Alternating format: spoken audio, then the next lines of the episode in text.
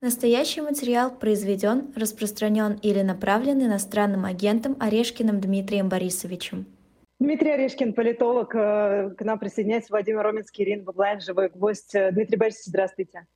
Здравствуйте. Здравствуйте.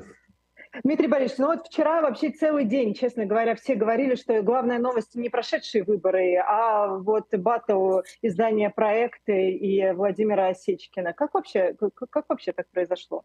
И что, что главнее? А, ну нет, мне кажется, что, конечно, важнее ритуальная процедура, которая называется голосование, потому Спасибо. что она отражает более существенные для России э, феномены.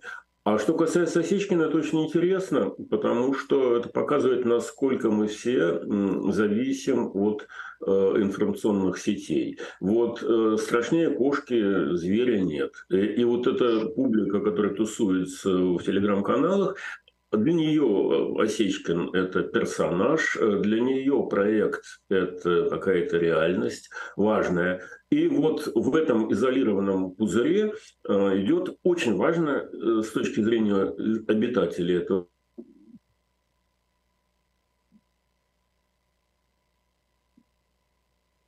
Так, у нас проблемы, да? У меня, кажется, это все зависло, но это... Нет, э... а у тебя зависло или у меня? Это, мне кажется, у Дмитрия Борисовича все зависло. Давайте мы сейчас... У всех зависло? Дмитрий Борисович, сейчас попробуем переподключить, потому что это очень, э, очень интересно. Честно говоря, мы ждали этого разговора э, всю, всю программу, понимаешь, ты слушаешь обе стороны, да, и нам э, с первых человека, который, который слов... тебе скажет просто, да, про ерунду вы здесь говорите, но я не могу не согласиться. Так, так и было, мне показалось именно об этом Дмитрий Борисович и говорил, ребята, очень важные дела. Прям э, спорьте и спорьте, разбирайтесь, разбирайтесь. Но э, все, кажется, это внутри лишь вашего... Все, видим, вашего, Дмитрий Борисович, вы к нам вернулись. Дмитрий а, Борисович, ну, я, да. вот, опять же, к вопросу об обитаемом информационном пузыре. Раз да. и вынули меня из пузыря, и, значит, я уже как э, человек не существую. Да. Вот это очень важно, потому что действительно мы, мы живем все больше и больше в каких-то информационных пузырях. Я ни, ни тени новых данных не имею про то, что э, делал Осечкин, так же, как и вы, между прочим, э, и что делал проект. А здесь работает э, информационная инерция. Точно так же, как понятно, что Осечкин не ангел Божий. И, наверное, у него там были какие-то э, спорные места, скажем так. И человек, который занимается такой деятельностью, он неизбежно должен взаимодействовать с, с, с ФСИНовцами, а может быть даже ФСБшниками. А, но общественное восприятие, оно такое. И или ты ангел с перьями, или ты сатана с рогами. Поэтому, другого нет. А? Да, другого, другого нет. нет. Это, это то, что еще замечательный Лотман описывал как бинарная русская культура. Или, или белый, или черный. Серединки нет. А когда что-то э, начинает выламываться из этой системы, общественное мнение впадает в истерику. Если ты скажешь, что Навальный не совсем адекватно оценивает 90-е э, годы, на тебя сразу навесят, что ты работаешь на ФСБ, на Путина, защитник кровавого режима, э, и, значит, сколько тебе за это заплатили. И наоборот. А, на самом деле именно вот в этом правда-то и есть. Осечкин, ну, точно совершенно не ангел в перьях. А, из этого не значит, что его надо смешивать э, со всякого рода субстанциями. А, ну, опубликовали эти данные нормально. Ничего, я прочитал, ничего сверхъестественного не обнаружил. Вопрос о том, как там деньги расходовались, э, всегда зона серая. А, как, они, как он взаимодействовал с источниками информации, сколько он им платил, всегда зона серая. И он по определению работает в серой зоне. Пытаться его раскрасить белым или черным – это просто неадекватно. А, но люди же никогда не признают, что они пребывают в неадеквате. Поэтому рвут на себя тельняшку и говорят, ты, ты работаешь на, на ФСБ. Нет, это ты работаешь на ФСБ. Ты работаешь на кровавый режим. Нет, вы не согласны со мной? Согласна, согласна. Просто эта риторика, она меня сводит с ума. Так можно каждого обвинить, что он работает на ФСБ. А вас что, не обвиняли никогда? Обвиняли, конечно. Ну, так а что удивляетесь? Конечно. Это нормально. То есть э, просто так устроено общественное мнение. Не надо на это обижаться, можно по этому поводу печалиться, но это как раз то, чем отличается русская картинка мира, о чем Лотман-то писал еще в советские времена, вот европейский. Европейская культура тернарна. То есть, три, три, а я все равно хочу вас спросить именно в этой бинарной системе. Ну вот вы слышали одни аргументы и другие. Вы кому больше поверили? Проекту или Осечкину? Или же ну, нельзя так ответить? Ну, я же, по-моему, ответил. Проект наверняка нащупал какие-то болезненные точки в биографии господина Осечкина. Есть серые места, и он их не может не быть, потому что он работает в серой зоне. Делать из этого выводы, что Осечкин такой, секой, рассекой, пятое, десятое, я считаю просто преждевременно. Осечкин отбрехивается, говоря, что вы меня мажете грязью и так далее, что тоже неправильно. Лучше бы он дал сдержанный конкретный ответ. Вот с деньгами было так-то, так-то и так-то. Но объясните. Нет, вместо этого называется, начинается процесс, который обозначается словом на букву «С» и заканчивается словом буквой «Ч», э, буквой «Ч» в этом слове. Ну, если... И это очень привычное состояние для информационных э, пузырей. А что я вам, судья, что ли, говорить, Осечкин прав или не прав? Я тогда не погружен. Но я просто знаю, что любой э, политический субъект, он так или иначе не всегда рассказывает то, что делает. И Навальный не идеален, и Яшин не, иде, не идеален, и прости Господи мою грешную душу, Путин не только черным цветом крашеный, равно как и э, Собянин. Э, Путин, например, э, представляет довольно эффективную по сравнению с советской экономическую модель. Вот это не значит, что я Путину симпатизирую, наоборот, я как бы считаю его преступником и так далее. Но есть же вещи, которые ну, надо признавать. А Собянин эффективный хозяйственник. Мусор вывозит, улицы чистят, снег уничтожает, отопление есть, метро строится. То, что он при этом э, на поребриках там чего-то чудит, и то, что войну поддерживает, это тоже правда.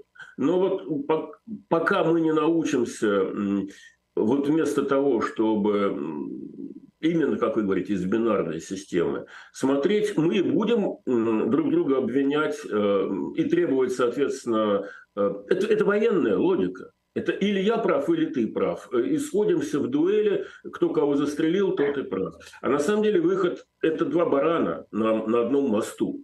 Выход в том, чтобы выйти в какое-то более просторное, обширное пространство, где какая-то правота есть у одного барана, а какая-то есть у другого. И вовсе не обязательно на одной числовой оси, где с одной стороны плюс, с другой минус, прошибать друг другу э, лоб.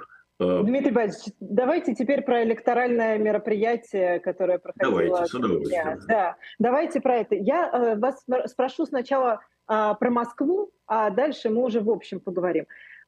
Зачем, как вам кажется, вот этот вот цирк тем, что там вот можно голосовать только ты пришел ногами, а тебе все равно говорят голосуй электронно, а с обязаловкой, чтобы голосовали непременно электронно, значит там э, школы, госучреждения и так далее. Разве не очевидно, что Сергей Собянин и так бы победил на этих выборах? Очевидно, безусловно. А, э, вот опять же, мы хотим, мы с вами извините, если кого обижаю, смотрим на электоральный процесс глазами европейской культуры, где выборы – это процедура смены власти, это процедура, когда власть держит экзамен перед народом. Если народ не нравится, народ эту власть меняет. Логика э, вполне понятная, европейская. А власть – это форма услуги для населения. Но мы с вами живем в России, имея в голове книжные представления из европейской политологии. А в России власть никаких услуг населению не представляет. Наоборот, население представляет власти услуги. Да? Например, рекрутов для того, чтобы власть э, свои геополитические стратегии реализовывала.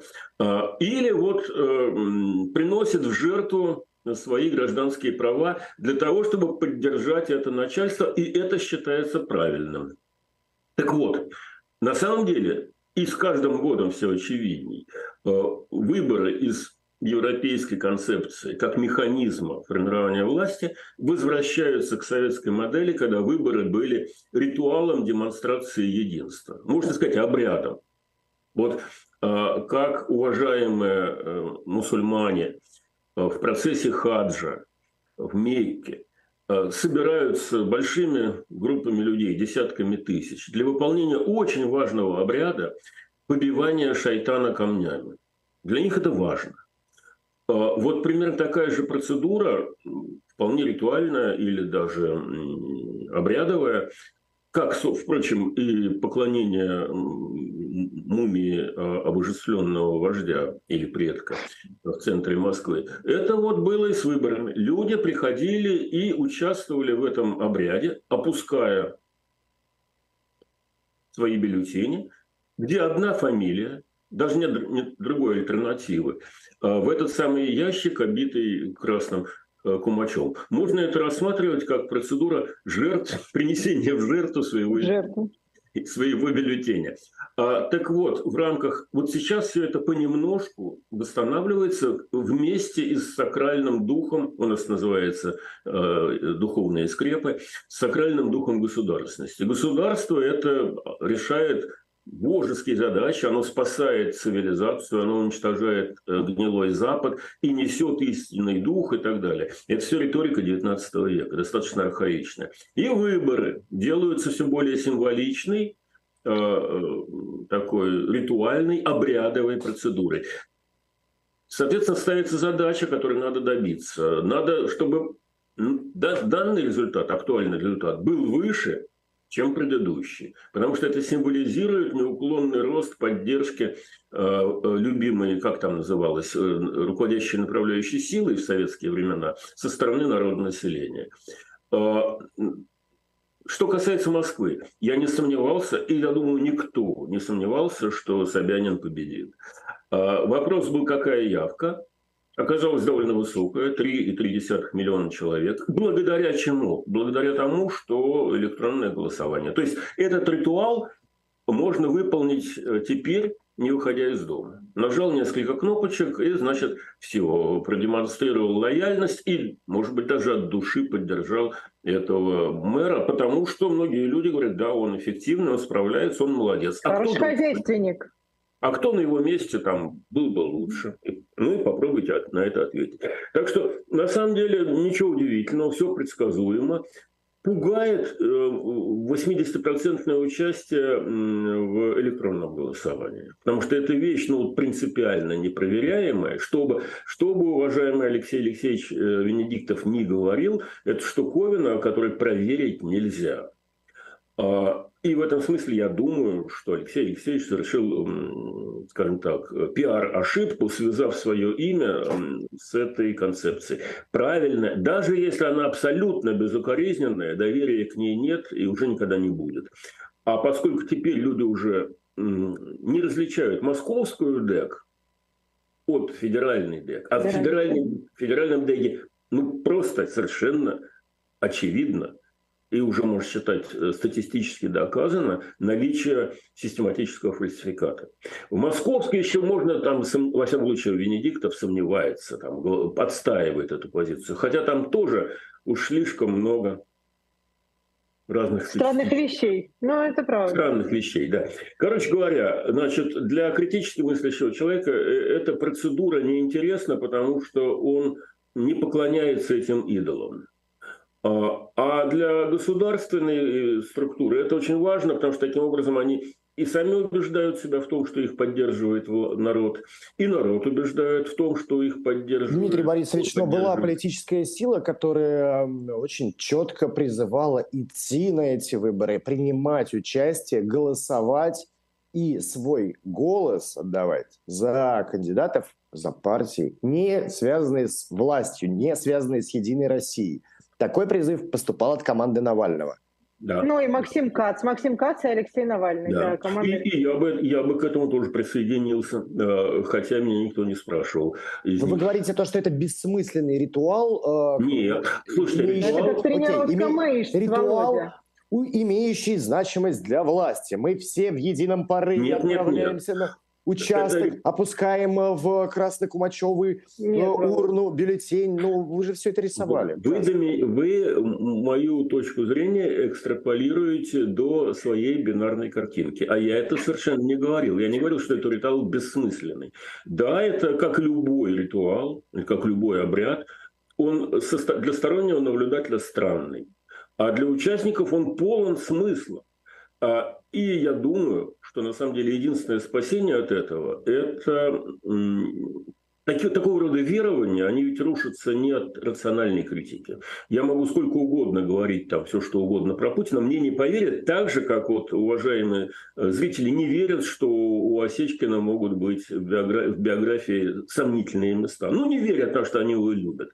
А, или у Навального могут быть сомнительные места. Невозможно, потому что Навальный наш, наш герой. А, вот. Так вот, возвращаясь к этому самому ритуалу его может победить не критика умствующих людей, потому что вам объяснят, а вы за деньги Соединенных Штатов, вы за печеньки, вы не верите, а мы верим.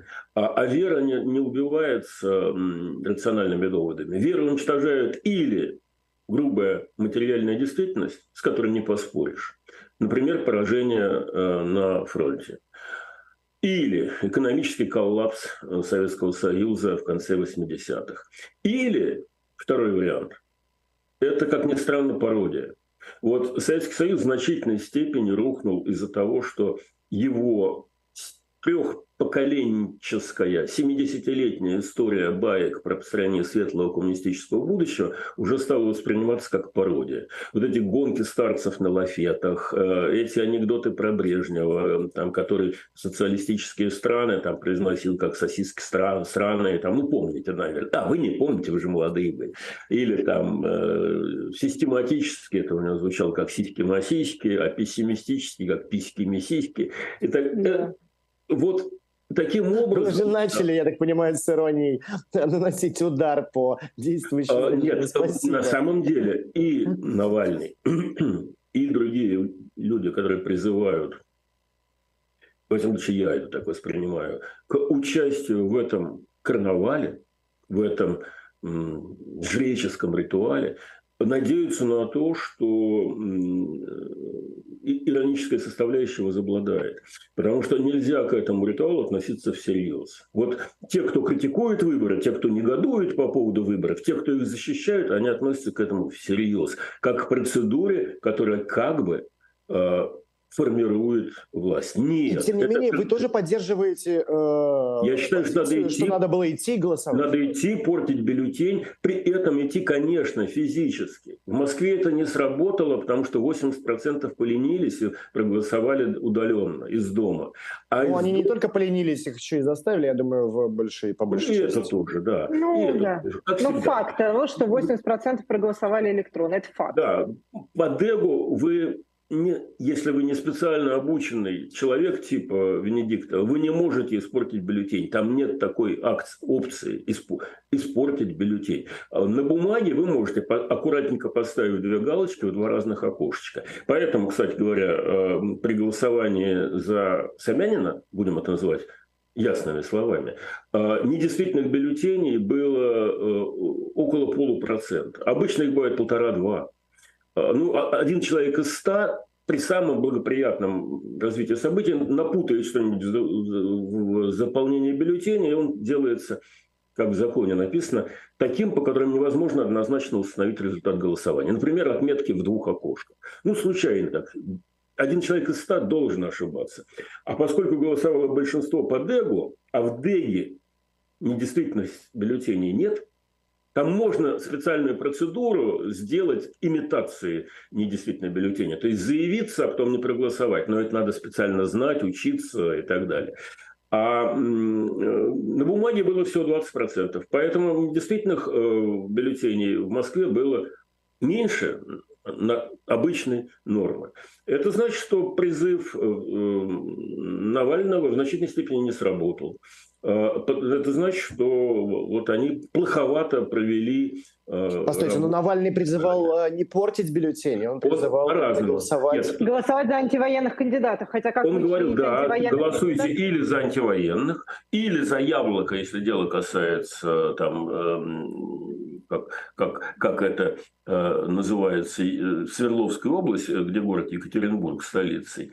Или как вам как бы совесть велит. Ну, в данном случае мне, например, совесть велит испортить бюллетень. А, я это воспринимаю таким образом. А, но не сработало. Не сработало, э, потому что, видимо, недостаточно ясно объясняли смысл всех этих процедур. Э, и, недостаточно, и все-таки сохраняли как бы иллюзию, во что продвинутая часть народного населения не верит в то, что с помощью этих выборов можно кого-то там продвинуть. Нет, не для этого уже эти выборы функционируют, чтобы кого-то продвигать. Яблоко, не яблоко, ЛДПР. Они функционируют для того, чтобы подтвердить э, наличие народного мандата э, в кармане партии «Единая Россия». И эти, эти выборы это блистательно подтвердили, как, собственно, они блистательно подтвердили и прогнозы, которые заранее строились. Все губернаторы остались на местах, «Единая Россия» усилила свое представительство, и все это было заранее ясно, потому что ритуал именно так и работает. Угу. И э, единственное, что, пожалуй, здесь интересно и конфликтно, это так называемое голосование э, в, на оккупированных территориальных э, участках Украины. А что вы там интересного отмечаете? Там вообще удивительно, конечно. Ты проголосовала, а через там, час это может быть уже не твоя территория. Вот как раз э, удивительно именно эта символическая составляющая. С точки зрения юридической, осмысленной, это вообще процедура абсолютно бессмысленная.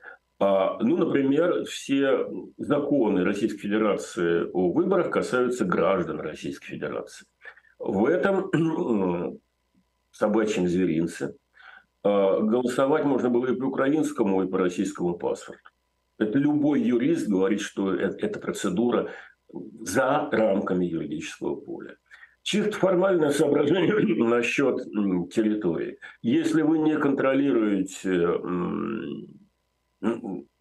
какую-то зону, как вы можете говорить, что вы на ней провели выборы? Половина Херсонской области не под контролем России, там почти половина Донецкой не под контролем э, России, значительно заметная часть Луганской не под контролем России. Простите, пожалуйста, кто у вас голосует? Половина избирателей уехали, беженцы. Ну, это, это уже вот официально зафиксированные данные, что было, там, условно говоря, 4,4 миллиона 4,4 э, миллиона человек э, в Донецкой области, осталось там 2,2 миллиона, 50%. 50%. Почему э, те, кто уехали, лишены права на голосование? Они, они здесь. Как вы можете организовать э, этот э, электоральный процесс, если, например, э, в Херсонской области, если город Херсон не участвует, столица? Значит, в Херсоне до войны 300 тысяч проживало. Сейчас столица, оккупированная часть Херсонской области, это Геническ, там 20 да. тысяч, в 15 раз меньше. А это ну, любому понятно, что это просто ну, фуфло. Вот другим словом и не назовешь. Что значит явка 60%? Явка – это процент пришедших по отношению к прицелу, проценту или доле, или числу э, избирателей, зарегистрированных избирателей. Сколько их там, этих избирателей? По какому принципу вы их отбирали? Э, есть масса свидетельств, что приезжали какие-то незнакомые люди, бог знает откуда, э, в какие-то места, где их никто не знает, и там голосовали. Паспорта, я уже говорил, что паспорта разные. Это чисто ритуальное действие. Теперь власть будет говорить, вот на всенародном голосовании там 70% поддержали. Это такая же брехня, как про то, что при голосовании э, при референдуме о сохранении Советского Союза 76% советских граждан поддержали Советский Союз. Не, не может этого быть, потому что в референдуме участвовало 9 из 15 республик. Шесть республик не участвовали. Э, Грузия, Армения, Молдавия и три э, республики Балтии. Соответственно, никто не знает, сколько было в то время в Советском Союзе избирателей. Потому что эти шесть республик не представляли список избирателей. Голосовали 9 республик. Вот и правильно было бы говорить, что э, из числа избирателей, зарегистрированных в девяти республиках Советского Союза, такая-то доля проголосовала за сохранение Советского Союза. При том, что и в Казахстане, там, и в Украине э, были приняты специальные ограничения, в частности, э, украинское поддержание Советского Союза было обусловлено тем, что Украина входит туда на правах суверенного государства, да. о чем опять же нам не говорят. Вот это, это такая же э, пропагандистская байка, фейк, шаблон, если угодно, э, что про сохранность Советского Союза, что про э, голосование в этих оккупированных э, территориях России. Это, опять же, ритуальные, ритуальные действия, ритуальные цифры, не имеющие никакого смысла, кроме обрядового. У нас еще э, две темы, помимо выборов, но чтобы как-то завершить выборную тему, завершить ее нужно 24 годом, наверное, э, вы, выборов. Вы знаете, вот у меня был Михаил Борисович Ходорковский в выходные в эфире, и он говорил, что с этими выборами-то все понятно, а вот сюрприз может быть в марте 24 года. Э, Максим Кац вчера в эфире говорил, что он пытается как-то коалицию из уехавших авторитетных и медиа, и политиков создать, чтобы каким-то образом повлиять на выборы 2024 года. А, как, как вы вот на эти прогнозы смотрите? Действительно ли там какие-то могут быть сюрпризы в 2024 году? И действительно ли можно какую-то собрать коалицию, которая каким-то образом может повлиять на то, что будет в 2024 году? Ну, во-первых, давайте называть вещи своими именами. В 2024 году будут никакие не выборы, а э, референдум по э, поддержке... Переизбранию. Или, опять же, тот же самый обряд э, по принесению в жертву своих бюллетеней с поддержкой Владимира Путина. Никакого альтернативного реального кандидата, естественно, никто туда не допустит. Обряд есть обряд. Это первое. Второе. У обряда есть свои правила, между нами говоря. А, тайные правила. А, самое, самое простое не заключается в том, что старшой или сам не может набрать меньше, чем на вверенных им территориях набрали приближенные этого старшего. Конкретнее говоря, если у вас э, Собянин имел неосторожность набрать 76,4 у себя в городе процента, то Путину ну, меньше 80 никак нельзя.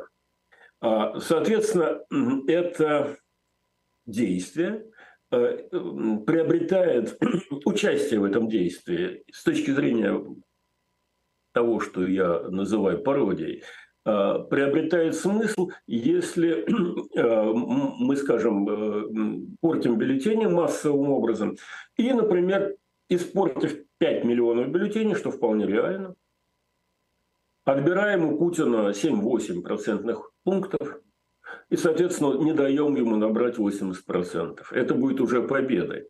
Эм, такая символическая, потому что это, это все процедура символическая, это все африканское племя, которое, э, так сказать, празднует какой-то там э, карнавал э, поддержки вождя. Как вы о русском народе хорошо, да?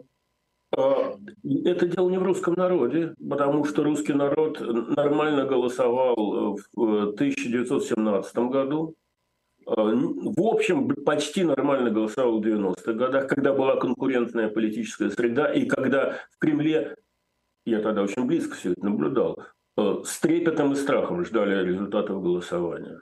Это не то, что сейчас все заранее известно. Тогда каждые 10 минут звонили и спрашивали, ну как там у вас? А мы работали с Газвыбор.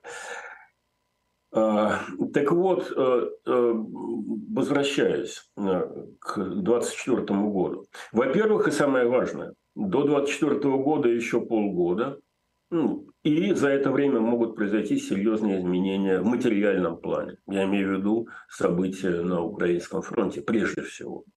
А, во-вторых, э, может произойти накопившееся раздражение, э, в том числе в кремлевских элитах, естественно, не артикулируемое, но имеющееся. В-третьих, что-то может произойти э, в отношении населения, особенно если количество извещений о смерти будет расти. И, соответственно, если будет что-то похожее на мобилизацию, неважно, как она называется. А, так что действительно ситуация для вот этого путинского референдума, где задача набрать 80%, довольно, довольно рискованная. И в этом смысле, если, например, э, удастся сколотить э, вот эту альтернативную коалицию, которая, например, призовет э, голосовать против всех массово, Угу. А еще, может быть, и метить эти бюллетени, чтобы было видно, на самом деле, сколько их в ящике лежит. Много ведь не надо, достаточно 5% от участников, 5-7%. Испорченные бюллетени, должен вам сказать. Дмитрий Борисович, а что помешает ЦИКам потом через ДЭК, через э, вбросы, через э, еще какие-то вот. Отвечаю, отвечаю. Ходы потом нарисовать все равно нужные Путина сколько? 83 или 84? 85. Пиши на всякий пожарный. 5 пиши, а даже 6 лучше. 86. У нас есть опыт Беларуси, у нас есть опыт Беларуси, когда а, победил все равно Лукашенко, но весь мир видел очереди, которые голосовали за Тихановскую. Весь мир это видел. А, да, и вот это как раз и есть. Э, это дискредитация самой процедуры. Значит, э, Десакрализация даже может быть отчасти. Вы меня простите, если уж вы так много про ну, ритуалы ну, говорите. Десакрализация, конечно. Значит, отвечая на ваш вопрос. Если речь о Чечне, несомненно, Несомненно, там вообще нет смысла голосовать, потому что там проголосуют за тебя, э, и там такой социокультурный фон. Если речь о Москве, это не работает, потому что почти в каждом избирательном участке есть человек, которому будет противно участвовать в фальсификате, который что-то напишет в своем фейсбуке и так далее. А ЦИК э, может исправить, но это будет э, очередной шаг э, на ступени вниз, очередная, очередная деградация. Они сейчас хотя бы ну, для себя там делают вид, что они всего лишь агрегируют результаты, а весь фальсификат идет внизу. Это так. А, поэтому они могут делать вид, что мы получаем, мы получаем данные, мы их объединяем, э, в этом наша задача. Они прекрасно знают, как получаются результаты там в Чечне, в например, да. в Кемеровской области и так далее. А, но у них есть возможность отвернуться. И будет возможность отвернуться, и наверняка ей придется воспользоваться и э, в марте. Но это, это будет, ну, это будет скандал. Ну, как 11 год. Ничего же не поменялось, но Москва вывалилась на улицы, и было понятно, э, многим стало как понятно. ничего не поменялось? Тогда можно было митинговать. Э, тогда Навальный на следующий день после выборов, 5 число, 5 декабря, митинг грязных ботинок, но вы же это все прекрасно помните на Чистопрудном, по-моему, бульваре.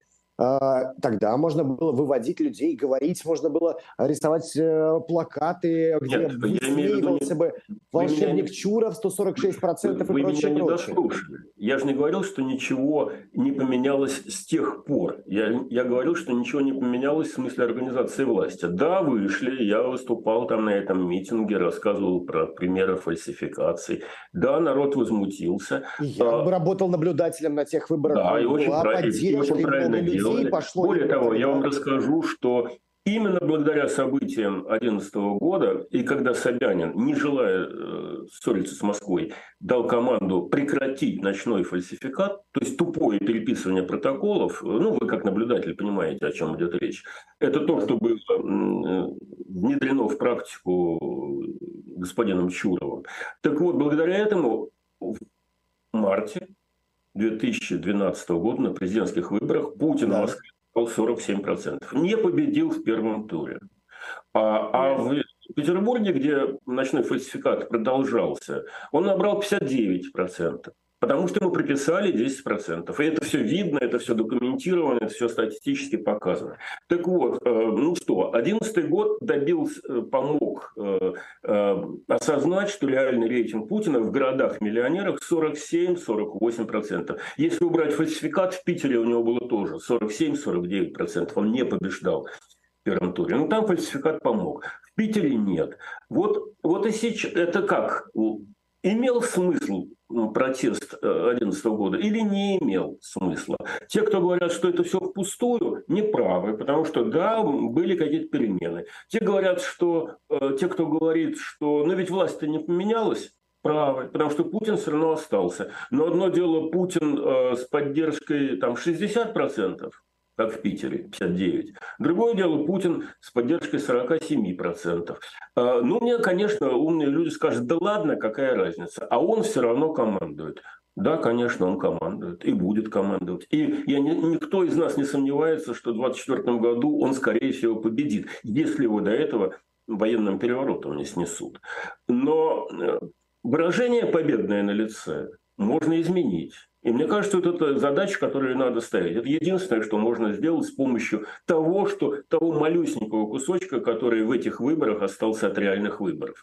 На 95% это обряд, а 5% все-таки остается э, в руках, э, скажем так, оппозиционной э, общественности. Ну, можно на это плюнуть большинство плюет. Я думаю, что есть смысл это использовать. Мне кажется, что о чем-то похожем говорит и Кац, и Ходорковский. При этом, э, повторяю, что еще полгода а, на электоральном рынке или торжище, или капище, если, если мы пользуемся термином обряд.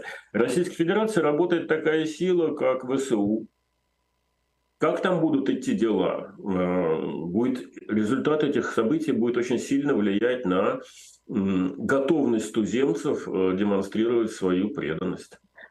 Дмитрий Борисович, как вам кажется, долго простоит памятник Дзержинскому у здания СВР? Ну, ровно столько же, сколько Путин проживет. Но, может быть, даже и дольше, потому что мы не знаем, э, из каких, из каких недр придет персонаж, который Путина сменит. Вполне, вполне возможно, что он придет из той же... Из тех же. Они еще и на Лубяночке такой же воткнут. Прямо из музеона можно взять. Каждый район по Дзержинскому. Вот а вам скучно без него, да? Нет. Ужасно. Просто мне кажется, что мы с Володей сегодня с утра эту тему обсуждали, и я говорила, что мне кажется, что это абсолютно укладывается в общую картину. Ну это что же Это вообще не странно. Ритуал, да, да. Ну вот мы постепенно превращаемся в такое вот племя. Ведь термин «вождь» подразумевает на другом конце термин «племя». Вот э, представьте себе государя-императора, который себя бы, э, Романова, который себя бы назвал вождем. Это оскорбительно. Это для дикарей, прости господи. Представьте себе, как э, в американской прессе написали, что американский народ тепло приветствует вождя дружественного, нет, не дружественного, братского канадского народа, который приехал с визитом в Вашингтон. Ну, там эта терминология немыслима. А мы же это использовали, и нам оказалось это нормальным. И не казалось оскорбительным тем, что э, то, что над нами возвышается вождь. А ведь это означает, что мы Орда. Вождь – это атрибут Орды. Э, вождь – это тот, который куда-то ведет. А для народа оседлого никуда идти не надо. Ему надо улучшать свои, свое пространство, обогащать, инвестировать туда. А вождь свое пространство не улучшает, он захватывает чужие. Ну, еще и ставит тотемы. Э... Да, конечно. Да, да. конечно, без тотемов не с, с распростертой правой передней конечностью и с надписью «Мы придем к победе коммунистического труда». Ставят. И люди им поклоняются. А, Дмитрий вот, не, сейчас... Еще раз, это не вина народа. Это вина тех, кто навязал народу, предварительно уничтожив у этого народа культурный слой, который накапливался столетиями и потом осознанно, опираясь на люмпен пролетариат, люмпены – это, прости господи, э, ну, скажем, подонки, в переводе с немецкого, да. и на беднейшее крестьянство, именно беднейшее, то есть самое бестолковое, соответственно, там еще какое угодно, создает вот эту вот систему, рассказывая прогрессивные сказки о том, что социализм там, побеждает капитализм. Для того, чтобы это поверить, надо быть ну, не сильно образованным. А, так вот... Э, ну и сколько эта система вот такая ужасная, э, такая как бы простая, такая существовала 70 лет да. с вождями. А потом развалилась от, от, от напряжения, от, от попытки конкурировать с Западом пупок развязался. И до сих пор это неосознанно, потому что верующие люди э, придумывают себе объяснения, прям типа заговора, удара в спину, еще бог знает чего. Хотя ну, в действительности э, Соединенные Штаты в кошмарном сне видели развал Советского Союза. Их больше всего тревожило расползание ядерного оружия по непредсказуемым территориям, там, типа Казахстана, Белоруссии. Представляете Лукашенко с атомные бомбы. Нужно это Вашингтону было? Нет. Они, они очень помогали Горбачеву, чтобы он сохранил это пространство под политическим контролем. Их это устраивало. Нет, нам рассказывают, что это Запад, э, интриги Запада, предательство Горбачеву заплатили, Ельцину заплатили. Вот человеку с племенным мышлением эти объяснения кажутся правдоподобными. В действительности не имеют никакого отношения, но люди в них верят. И, и можно хоть треснуть, объяснять, объясняя, что это не так. Они тебя, они тебе объясняют, что это тебе заплатили. Вам заплатили, вот, Володя, печ... вы, небось, каждый, каждый вечер печеньки жрете. Вы знаете, мне сегодня в чате писали то, что Роменский, он э, так, э, значит, не поддерживает Осечкина, потому что ему, наверное, заплатил Ходорковский. Ну, а, а кто бы сомневался? Я не понял, а почему вы, вы от Михаила Борисовича, оказывается, деньги пришли, и почему я за деньги Ходорковского должен э, Осечкина. Ну, да, это поддерживать логика, проект. Да, я тоже не вполне в голове все это у себя ну, возьму, простите. Вы счастливый молодой человек, а мне уже 70 лет, и я 150 раз видел, как это работает у людей в мозгах. Вот, не обижайтесь, они действительно так думают. Им, им проще это объяснить. Э, им проще объяснить, что Советский Союз э, пал жертвой сложнейшей интриги, замысловатой там, э, чем признать, что это был просто неконкурентоспособный режим. Им проще... Дмитрий Борисович, ну ладно. Да, договорите. договорите. Ну, ну что, они, они, они вам всю правду про вас расскажут, чего вы и не подозреваете про себя. Да. У меня, я, говоря про то, что... можно оф-топ. Я просто был в шоке. Я разговаривал со своим дедушкой. Человек очень сильно пожилой, но вроде в новостях. И как-то, ну, я надеялся. И мы начали с ним говорить про Пригожина. И он говорит, слушай, знаешь, что я считаю? Он просто пришел туда, ну, в, в рубку самолета и сказал, дай порулить. То они же там все блатные, он же сидел, и, да? Ну, он пришел сказал, дай порулить. Я сижу, думаю, господи, ну вот, а, а почему человек находит для себя вот такое самое странное оправдание вот по этому Потому вопросу? что это проще я... думать так. Ну, проще нет, думать ему, так. Ему мучительно больно представить себе, что Владимир Владимирович Путин грохнул э, сразу 10 э, или там сколько воинов, достаточно эффективно показавших себя на поле боя. Это, это невозможно. Поэтому, Владимир, ну пожалейте своего дедушку. Жалею. Жалею. А, да, Дмитрий Борисович, еще одна тема. Бронепоезд э, в прямом смысле. Бронепоезд мчится к Владивостоку, а, уже пересек границу и находится на территории Российской Федерации с Ким Чен Ыном, а, значит, внутри. А, вы знаете, их так сравнивают все время. Говорят, что вот они, что они очень сильно похожи, Путин и Ким Чен Ын. Похожи они? Для чего они встречаются? Ну, ужас в том, что они делаются все более похожими. Ну, естественно, не на, не, не на физиономию, а по сущностным чертам. Э, конечно, э, в Северной Корее ведь совершенно очевидно культ личности того. Это и есть культ, ему поклоняются, ему готовы жертву принести, ради него готовы жизнью жертвовать. Любимый вождь – единственная надежда и опора, которая нас спасает от происков там, Запада, или там Южной Кореи, которая предалась этому Западу, при этом приобретя примерно в 50 раз э, более высокие жизненные стандарты для населения.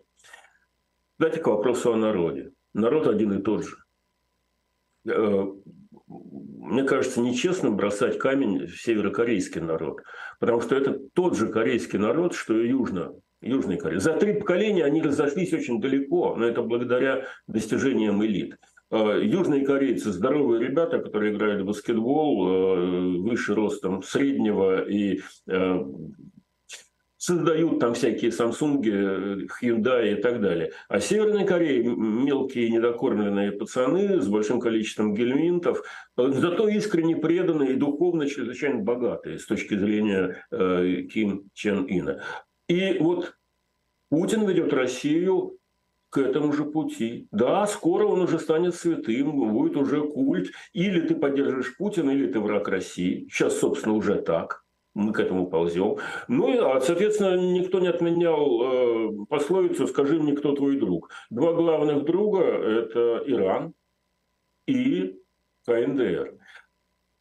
Ужасно то, что Путин и там, и там приобретает оружие байка про технологическое там, лидерство э, России как продолжателя дела Советского Союза, она вот, очевидно выдохлась.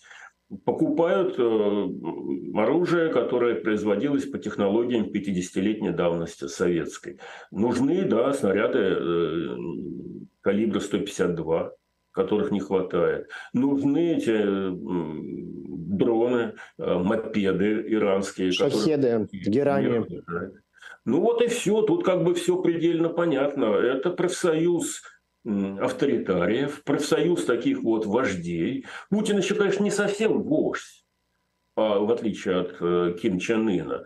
А, и не совсем идиократ э, или там теократ, как э, э, аятоллы в Иране. Но он идет по этому пути и выбором все больше превращает в эту самую процедуру жертвоприношения. Ну, в общем, Коль скоро он встал на, на рельсы возвратной советизации, они в конце концов и приведут к возвратной советизации. Но при этом Путин станет жертвой неизбежного сравнения реального Путина, который мы видим перед собой, э, с мифологизированным образом великого могучего Сталина, победителя, э, который э, своим белым кителем защищал белым пальто значит, защищал да. великую, великую державу.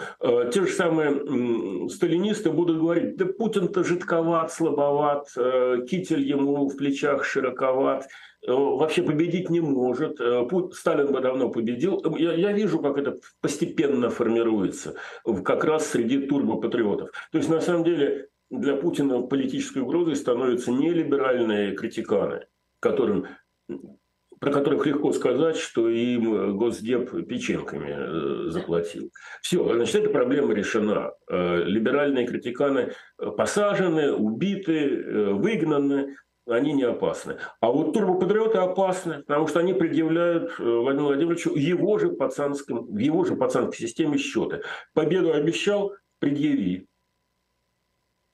А, лидерство обещал, предъяви. Э, подняться с колен обещал, предъяви.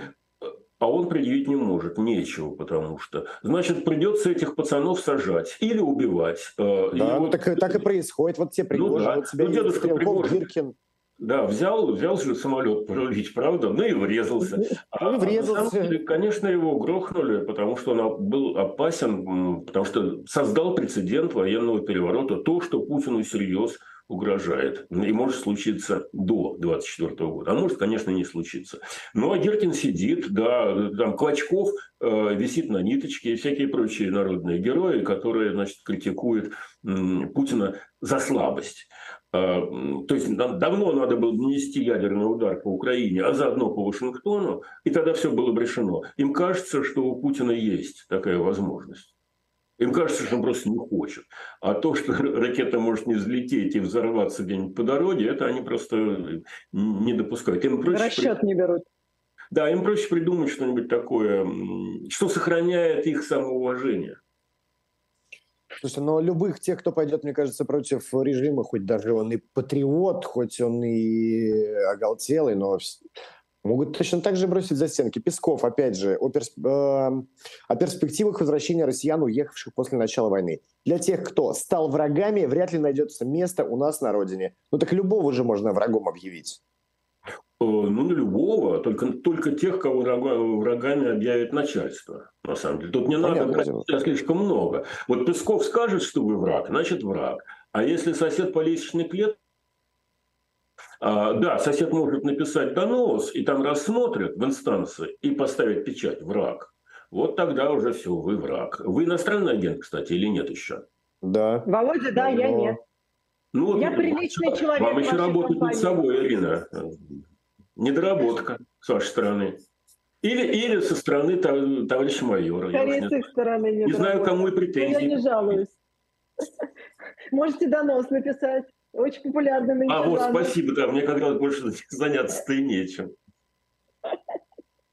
Мне, как настоящему патриоту Отечества, обидно слушать такие радиопрограммы, и, и тем более в них участвовать. Я сам не понимаю, как, как, как туда Орешкина доносят. Наверное, за печенье. Да, но вы знаете, Песков на самом деле, он же красиво высказался. Он сказал, что наш растущий рынок будет становиться все привлекательнее на фоне негативных экономических тенденций во многих странах.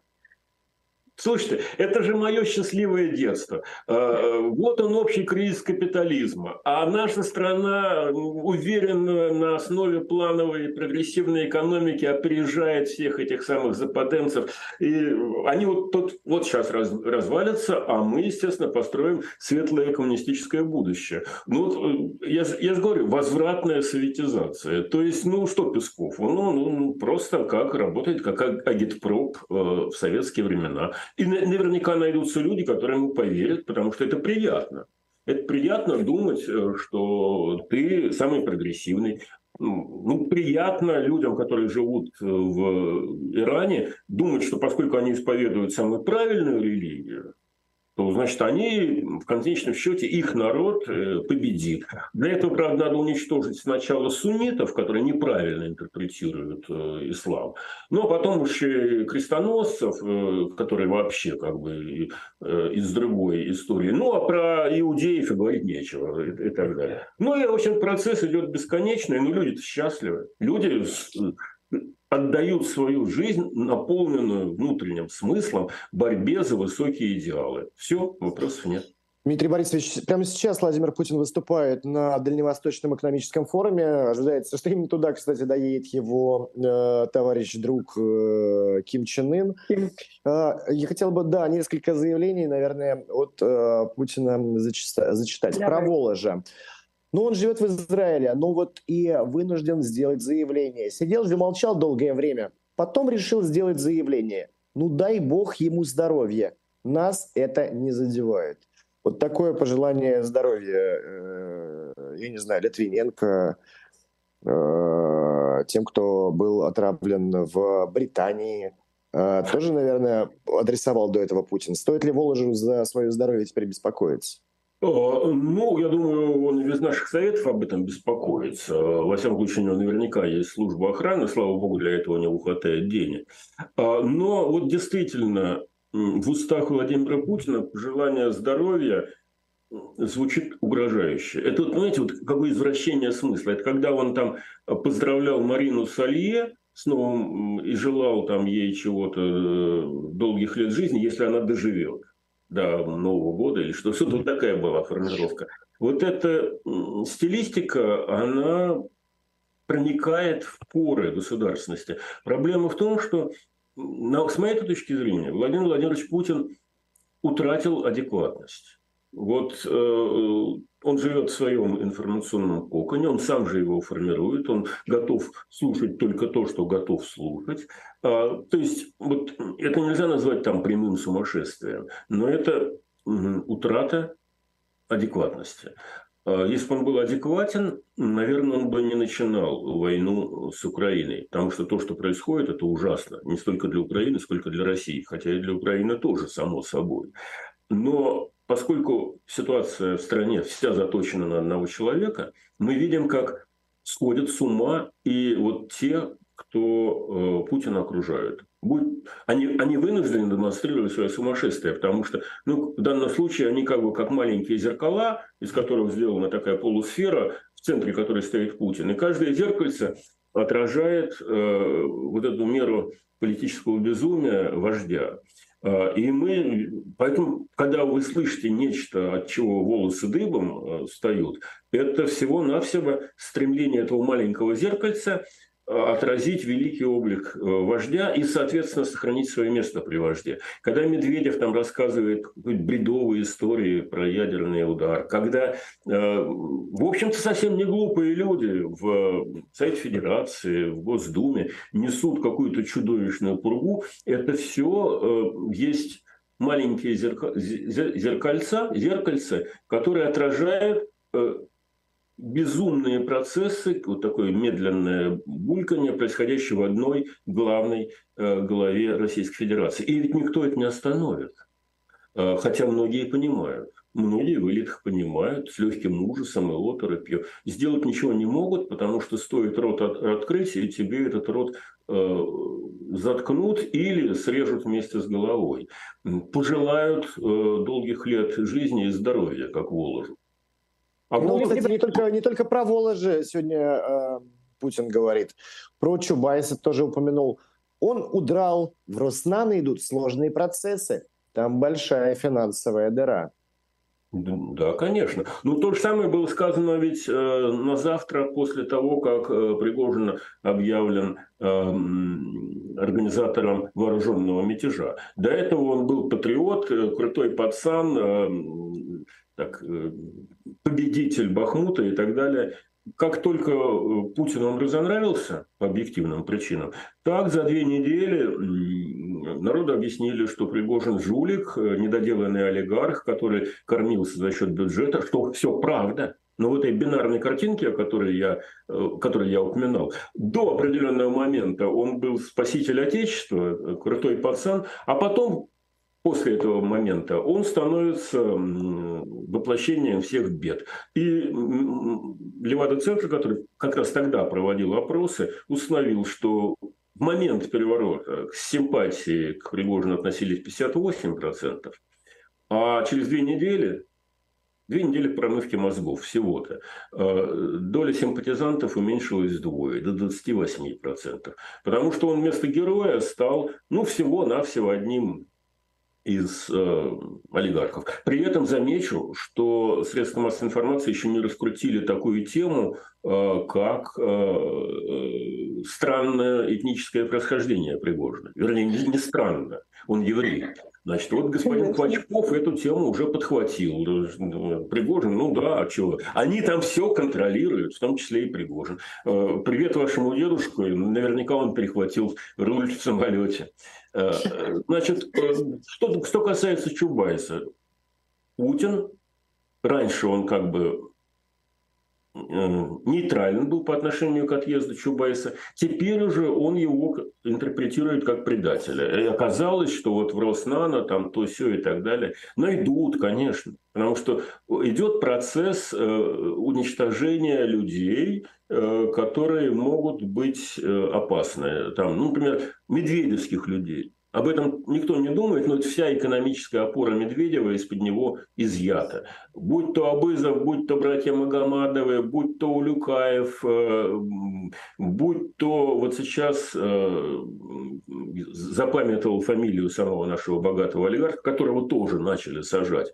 На самом деле это означает, что Медведев оторван от питающих его финансовых и прочих корней, он слаб и гол и беззащитен. Именно поэтому он визжит э, на 2 децибела э, громче, чем э, все остальные патриоты. Ему надо, он таким образом защищает себя. Ну а Чубайс, понятное дело, враг народа. А, к сожалению, распять его на воротах Кремля не получится, а это бы, конечно, народу доставило большое удовольствие. Вот это был бы, это был бы очень удачный флешмоб и, как это называется еще, вот тот же самый ритуал. Ритуал распятия Чубайса на воротах Спасской башни э, вызвал бы миллионы лайков, я уверен. Но Чубайс оказался чуть-чуть умнее вовремя, потеряв, наверное, 90% того, что э, нажил и того статуса, который он приобрел, я не говорю не про деньги, а про политическое внимание,